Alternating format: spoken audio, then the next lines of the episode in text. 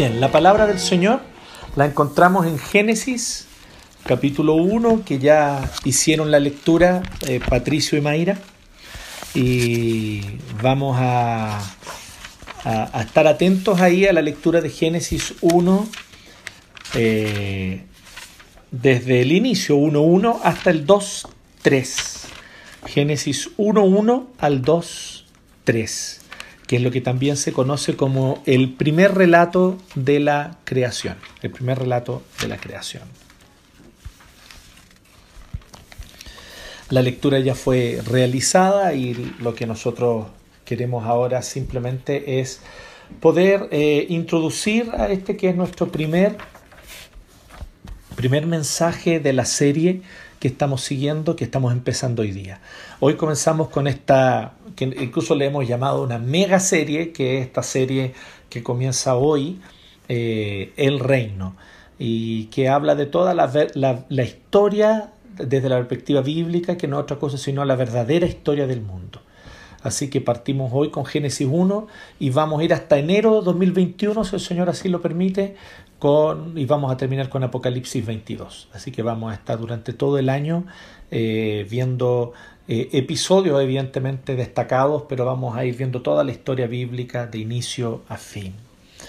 Y hoy entonces partimos con este primer eh, mensaje y con esta primera temporada, porque esta serie va a estar dividida en seis temporadas y hoy empezamos nuestra primera temporada que es Origen. Eh, y aquí vamos a ver el origen del mundo, el origen de la creación, el origen y el inicio, por lo tanto, de esta historia, de esta gran historia de la cual somos parte, de esta gran historia que hoy se está desarrollando en el mundo, todos los acontecimientos mundiales, COVID-19, guerras, colapsos de los mercados, crisis políticas y económicas, ascensos de ciertos sistemas político-económicos, eh, caídas de otros, todo lo que acontece en la historia eh, levantamiento de imperios, caídas de imperios, todo eso es el plan de Dios que se está desarrollando en la historia y que la Biblia ya nos revela y ya nos habla de él, ya nos da las directrices y nos cuenta hacia dónde avanza toda esta historia, hacia dónde avanza este plan que Dios está desarrollando. Así que hoy partimos con el origen. Y origen no solamente, como vamos a ver hoy y el próximo mensaje, origen de la creación, origen eh, del pacto que Dios establece con su creación especial que somos los seres humanos y con la creación toda también, sino también vamos a ver el origen del mal y el origen eh, del pecado y el origen de la corrupción también en la historia humana. Pero hoy partimos con el origen eh, de este reino que Dios estableció en Génesis 1, 1 al 2, 3 donde el primer versículo dice, Dios en el principio creó los cielos y la tierra. La tierra era un caos total, las tinieblas cubrían el abismo y el Espíritu de Dios iba y venía sobre la superficie de las aguas. Lo primero que nosotros vamos a buscar preguntar y, y, la primera pregunta que nos hacemos es qué es lo que el autor, en este caso Moisés, el autor del Pentateuco, el autor de la Torá, ¿Qué es lo que el autor quiso decir? ¿Qué es lo que el autor quiso transmitir a aquellos que le estaban escuchando y que en este caso estaban a la orilla, a los pies del Sinaí, ahí en el desierto? Habían salido de Egipto, Dios los había sacado con mano poderosa y ahora Moisés los estaba instruyendo para poder eh, eh, de alguna manera formarlos, formar su mente, formar su corazón. Se ha dicho y con justa razón que eh, el, que Moisés con la vara sacó al pueblo de Israel del corazón de Egipto, los sacó de Egipto, pero que con el Pentateuco, con la Torá, sacó a Egipto del corazón del pueblo. Porque efectivamente el pueblo había pasado 400 años con mucha influencia de las idolatrías, las costumbres y las visiones de los egipcios. Y vemos eso evidentemente en todos los pecados y las idolatrías que el pueblo de Israel revela en el desierto. Pero en ese contexto Moisés quiere corregir al pueblo, Moisés quiere enseñar al pueblo de Israel otra forma de ver el mundo, otra forma de entender la vida. Es más, la forma correcta de entender el mundo y la vida, la forma correcta de entender la historia, la verdadera historia del mundo. Y por eso él comienza con el Génesis, él comienza con el principio. Y es muy interesante notar algunas cosas de este texto y notar de lo que Moisés está hablando.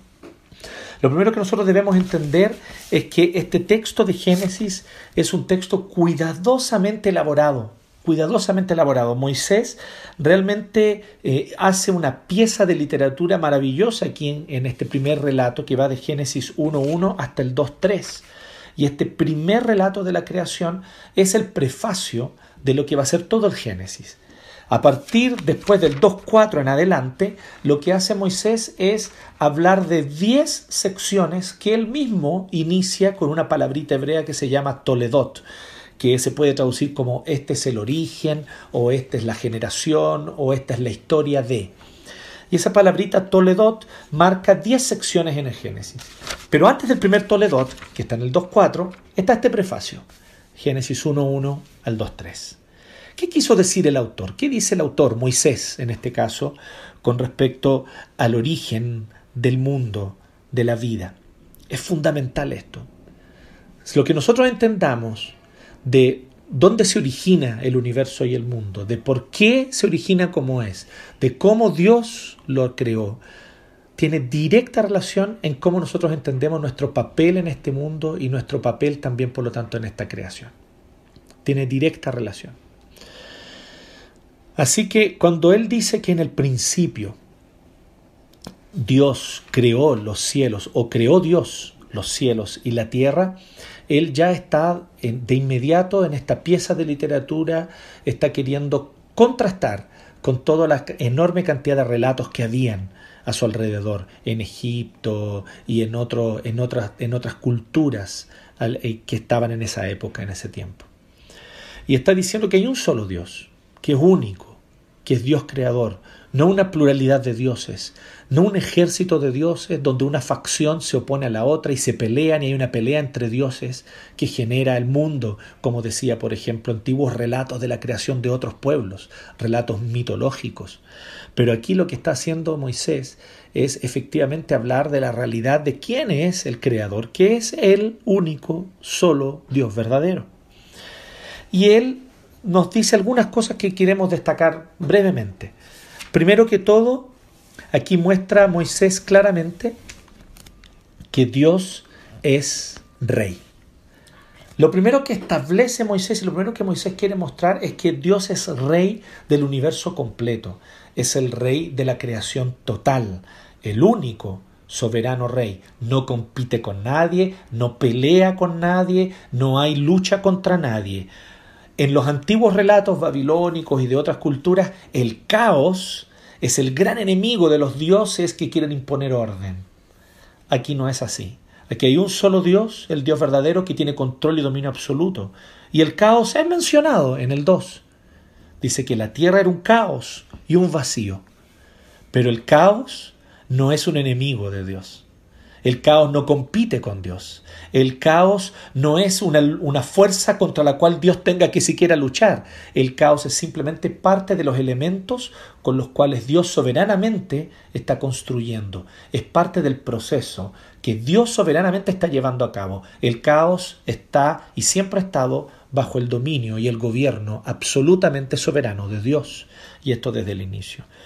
Dios es rey y su, y su realeza, por así decirlo, su soberanía como rey no tiene competición, no tiene competitividad, nada compite. Pero además fíjense que él muestra que es rey porque él hace decretos, como todo rey de la antigüedad. Pronuncia palabras y estas palabras son obedecidas. Un buen rey da órdenes y se le obedece. Pues bien, este rey es mucho más trascendente y mucho más radicalmente soberano que cualquier rey que pueda existir o haya existido en la tierra. Moisés está diciendo claramente esto al decirnos que este rey da órdenes y la creación lo obedece. Da órdenes no solo a personas, no solo a ejércitos, no solo a emisarios. Él da órdenes y promulga leyes y promulga decretos como rey para todo el orden creado y el orden creado lo obedece. Y no, por si fuera poco, va aún más allá. No solamente le obedecen la luna, las estrellas, el mar, las tinieblas, la tierra. No solamente le obedecen los elementos de la naturaleza, los elementos de la creación, sino que además es tan radicalmente soberano Dios que le da orden a lo que no es para que comience a ser y comienza a ser. Dijo Dios que sea la luz y la luz comenzó a existir.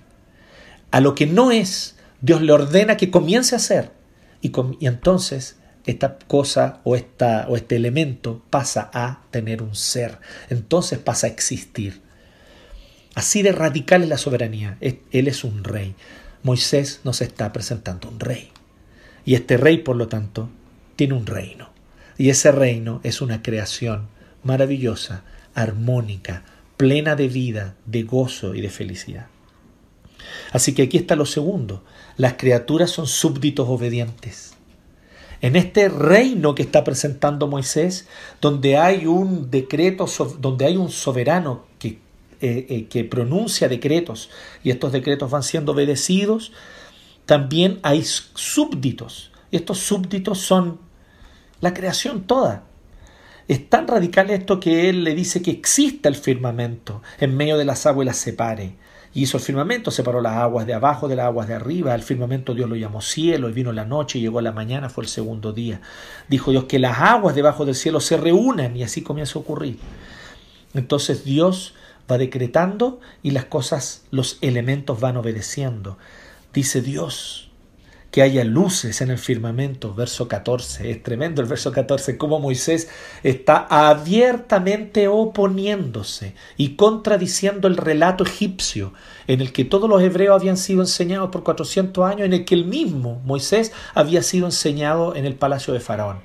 Y él dice, no, el sol no es un dios, el sol no es el dios Ra, el sol es una gran lámpara. La palabra ahí literal en el 14 es que haya lámparas, que haya luminarias en el firmamento, que separan el día de la noche, que sirvan como señales de las estaciones, de los días y de los años. Sucedió así, y Dios hizo las dos grandes lámparas, la lámpara grande para gobernar el día y la lámpara menor para gobernar la noche.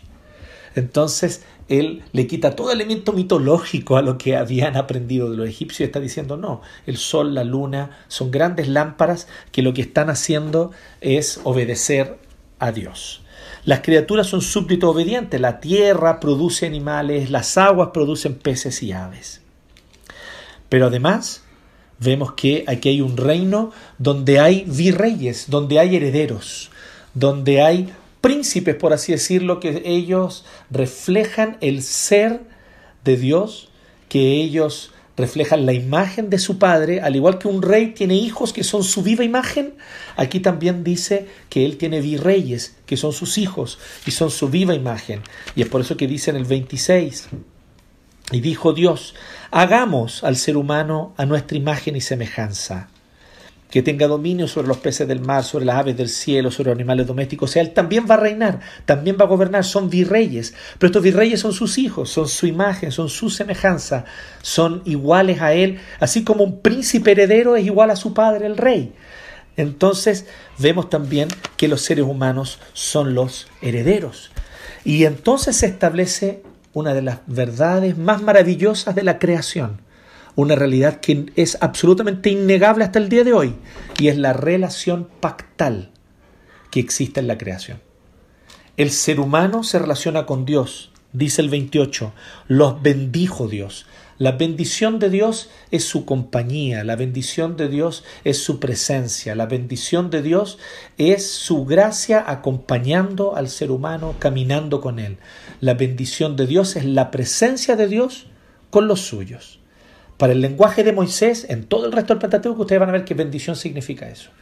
Y aquí está diciendo que Dios los bendijo. O sea, hay una relación de Dios con el ser humano, un aspecto espiritual del pacto.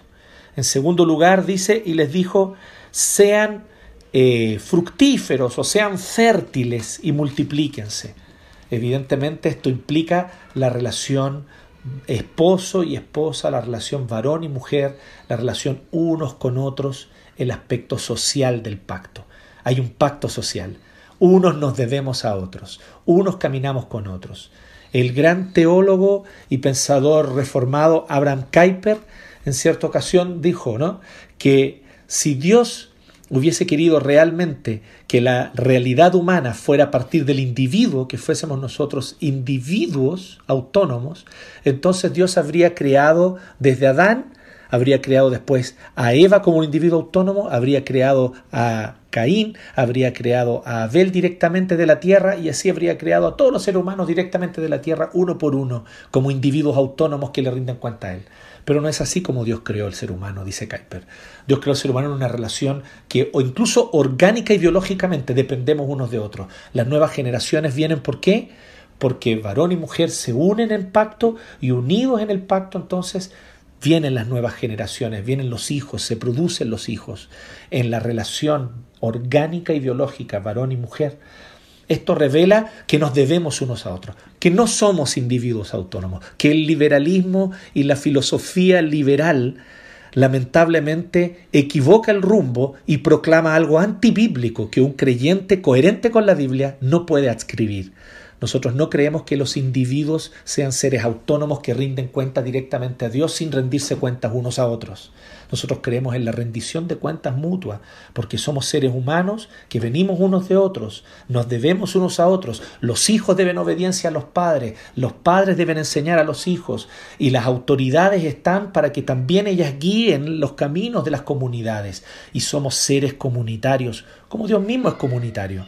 De hecho, es interesante observar que Dios habla de sí mismo en plural cuando va a crear al ser humano. Hagamos. Haciendo referencia primeramente, sin duda alguna, a la pluralidad de atributos y a la majestuosidad, por así decirlo, a la majestad de Dios. Pero también no son pocos los teólogos que dicen que ya hay aquí una pre-revelación del ser trino de Dios. Dios es comunidad, Dios es comunitario, Padre, Hijo, Espíritu Santo desde toda eternidad. Y así también Él nos crea varón y mujer distintos, pero en mutua interdependencia. Así que hay un pacto donde uno a otro un aspecto social del pacto. Y finalmente dice, tengan dominio sobre los peces del mar, sobre las aves del cielo. Entonces, finalmente, el hecho de que existe una relación pactal del ser humano con la creación. Esto es así. Dios lo creó así. Esto está diseñado así. Y no hay nada que el hombre pueda hacer que pueda romper este orden creacional. No hay nada que el hombre pueda hacer o que nosotros podamos hacer como sociedad que rompa el orden creacional.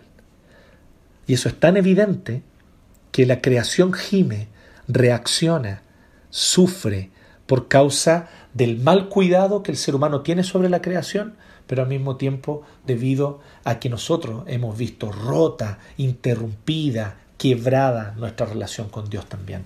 Una humanidad que está rota en su relación con Dios, se rompe su relación unos con otros y las familias son desmembradas, las sociedades son fragmentadas y también la creación sufre por causa de esto, sufriendo abuso, deterioro, contaminación, polución, etc. En segundo lugar, nosotros nos preguntamos una segunda pregunta, ¿cierto? Que es ¿Dónde y cómo esto se encaja en la gran historia de Dios? Y es evidente, este es el inicio de la gran historia. Y aquí quiero ser breve, porque ya vimos lo que Moisés, que es lo más importante, lo que Moisés quiso transmitir, lo que Moisés transmitió, hablando de la creación y presentando la creación como un gran reino de armonía, de belleza, de plenitud, de vida y de gozo, donde no había maldad ni pecado, donde había plena armonía. Pues bien, ahora, ¿qué, qué, qué, qué parte de la historia está? El inicio, evidentemente. Y en toda gran historia, al inicio se presenta al protagonista. Y tal cual, así parte este. En el principio, Dios. En el principio, Dios. Él es el protagonista de la historia. No los seres humanos, no la raza humana, no tú ni yo. El protagonista de la historia es Dios. Luego nos presenta el escenario donde ocurre, ¿cierto? Y que también es parte de todo este, este, este, es uno de los personajes también. Es interesante porque este escenario también funciona como un personaje. Eso ocurre en muchas de las grandes historias, de las mejores historias, ocurre de que de alguna manera el paisaje, ¿cierto? O el, o el escenario en el cual se desarrolla una historia tiene como vida propia y de alguna forma termina siendo también un personaje o parte de la historia. Eso sin duda aquí también es así. Y es la creación, toda la creación, los cielos y la tierra, el mar y todo lo que habita en ellos, toda la creación. En tercer lugar nos presenta los coprotagonistas. Y ahí sí entramos nosotros los seres humanos. Presenta los coprotagonistas con los cuales Dios tiene una relación, los bendijo Dios. los cuales tienen una relación unos con otros, son fructíferos y se multiplican, y los cuales son llamados a gobernar y a tener una relación con la creación, gobernándola. Por lo tanto, aquí se introduce a los personajes, este es el inicio de la historia. Y como toda buena historia, están introducidos los personajes principales.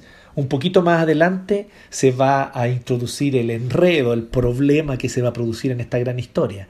Y por así decirlo, el antagonista, que no es antagonista porque esté en posición igual a Dios, sino que es antagonista porque trata por todos los medios de, de alguna manera deshacer, destruir, eh, eh, torcer lo que Dios hizo, pero no lo logra porque evidentemente Dios es el rey soberano. Pero eso me estoy adelantando, eso lo vamos a ver después. Todavía no se introduce el antagonista todavía. Pero aquí nosotros tenemos por lo menos los elementos principales. Tenemos al protagonista que es Dios, tenemos el escenario en el cual se desarrolla, el ambiente en el cual se desarrolla, que es la creación, la cual también tiene un papel bastante vivo en toda esta historia, así que pasa a ser casi que un personaje más también. Y los coprotagonistas, que son la raza humana, que son los imagen y semejanza de Dios, los virreyes de la creación, llamados para gobernar juntos con Dios. Ahora viene una tercera gran pregunta que nos podemos hacer. ¿Cómo este pasaje nos muestra, nos apunta o nos dirige hacia Cristo? Y aquí es donde nosotros hacemos un importante ejercicio de, y, un ejercicio que lo podemos hacer por la ventaja y la posición ventajosa en la que estamos y que nos corresponde hacerlo. Dios nos entregó el Nuevo Testamento. Dios nos entregó la revelación del Nuevo Testamento. Sabemos quién es Jesucristo, sabemos quién es el Mesías, sabemos quién es el Rey esperado, que ha de gobernar sobre toda la creación. Por lo tanto, desde esta posición de ventaja que nosotros tenemos, nosotros también somos llamados e invitados a responder esta tercera pregunta. ¿Cómo aquí se apunta, se nos apunta hacia Cristo? Hay muchas maneras, pero yo quisiera destacar solamente un par de ellas. En primer lugar, vemos el papel protagónico que la palabra de Dios tiene, cómo Dios decreta con su palabra, cómo Dios da órdenes, la palabra, el logos de Dios. Y es uno de los títulos de Jesucristo. Se nos dice que Jesús es el logos por medio de quien todo fue hecho. Y sin Él nada de lo que ha sido hecho fue hecho. Así que Cristo es el logos, Cristo es la palabra. Y Cristo es por medio de quien la creación viene a existir. Esto es muy interesante porque entonces Jesucristo es el mediador de la creación. Significa que Dios, ¿cierto? Que toma toda esta determinación de llevar a cabo el plan, su espíritu se mueve sobre las aguas, manejando los elementos y en medio del caos y del vacío va construyendo su reino, pero el mediador es Cristo.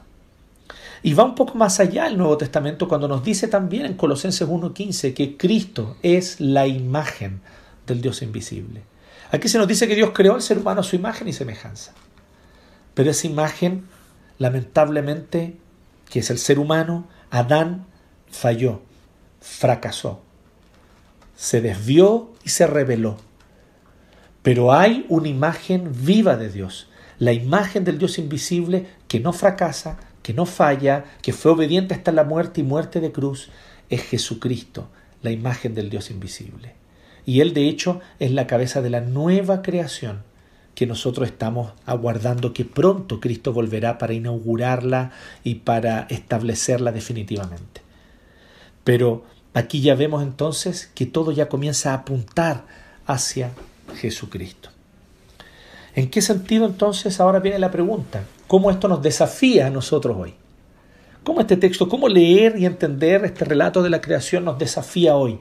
Cómo este relato de la creación nos, eh, eh, nos llama a la obediencia, nos llama a la fe o nos llama al arrepentimiento tal vez. En primer lugar, vemos algunas cosas importantes. Este relato de la creación no es ni pretende ser un relato científico.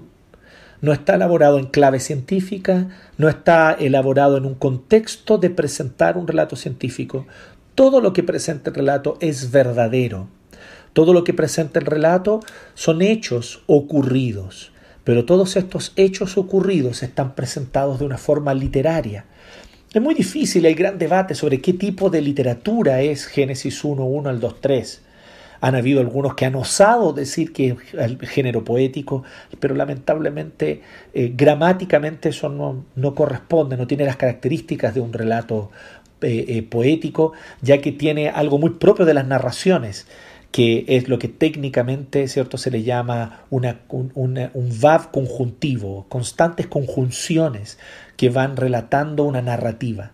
Por lo tanto, un relato poético no es una narrativa, evidentemente es un relato narrativo, inspirado por el Espíritu Santo, así que todo lo que dice aquí es sin duda alguna verdadero, sin duda alguna cierto.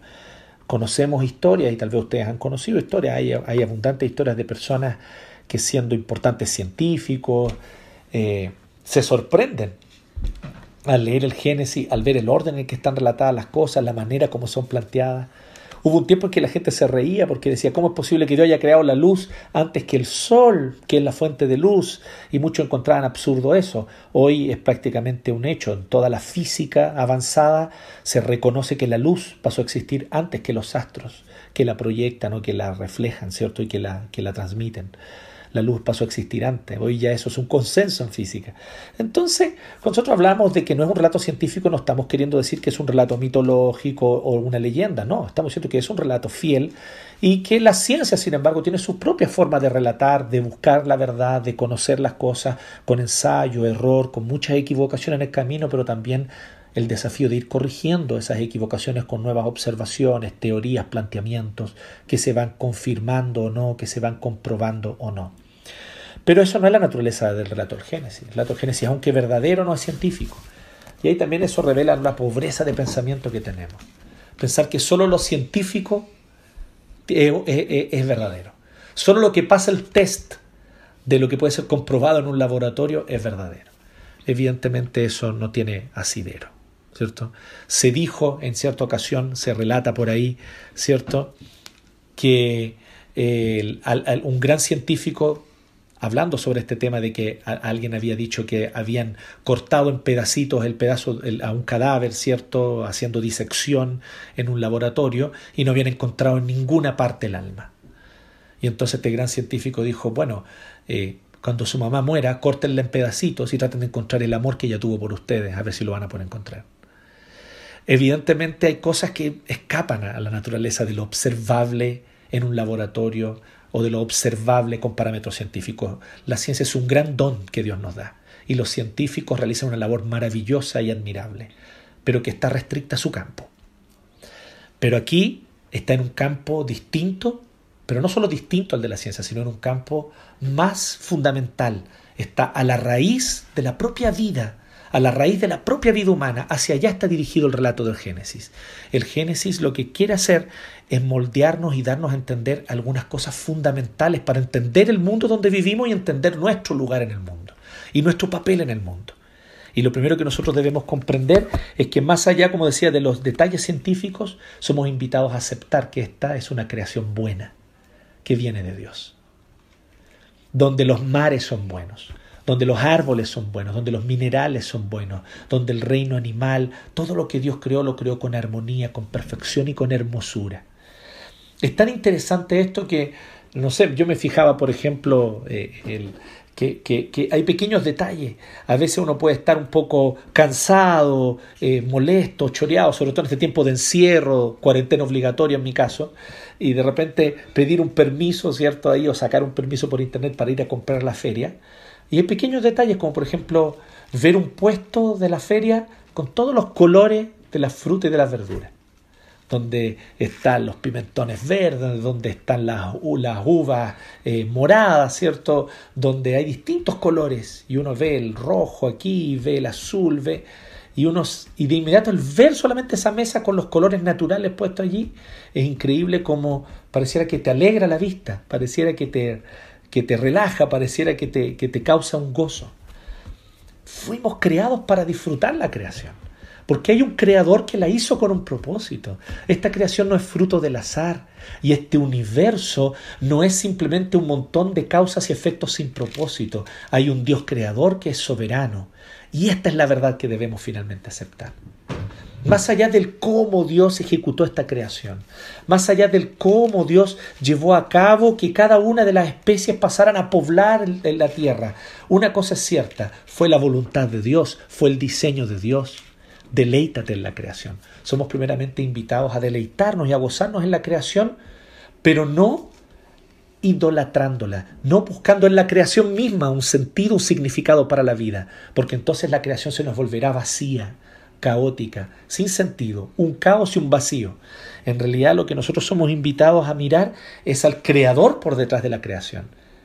Lo, a aquello que nosotros somos invitados a gozarnos es a gozarnos en el hecho de que la creación refleja la gloria del creador, para que a través de la creación podamos gozarnos en lo más importante, en el ser y en el carácter de Dios, que es pleno de hermosos y maravillosos atributos, lleno de gloria y majestad pero también nosotros somos llamados a llenar la tierra de la gloria de Dios.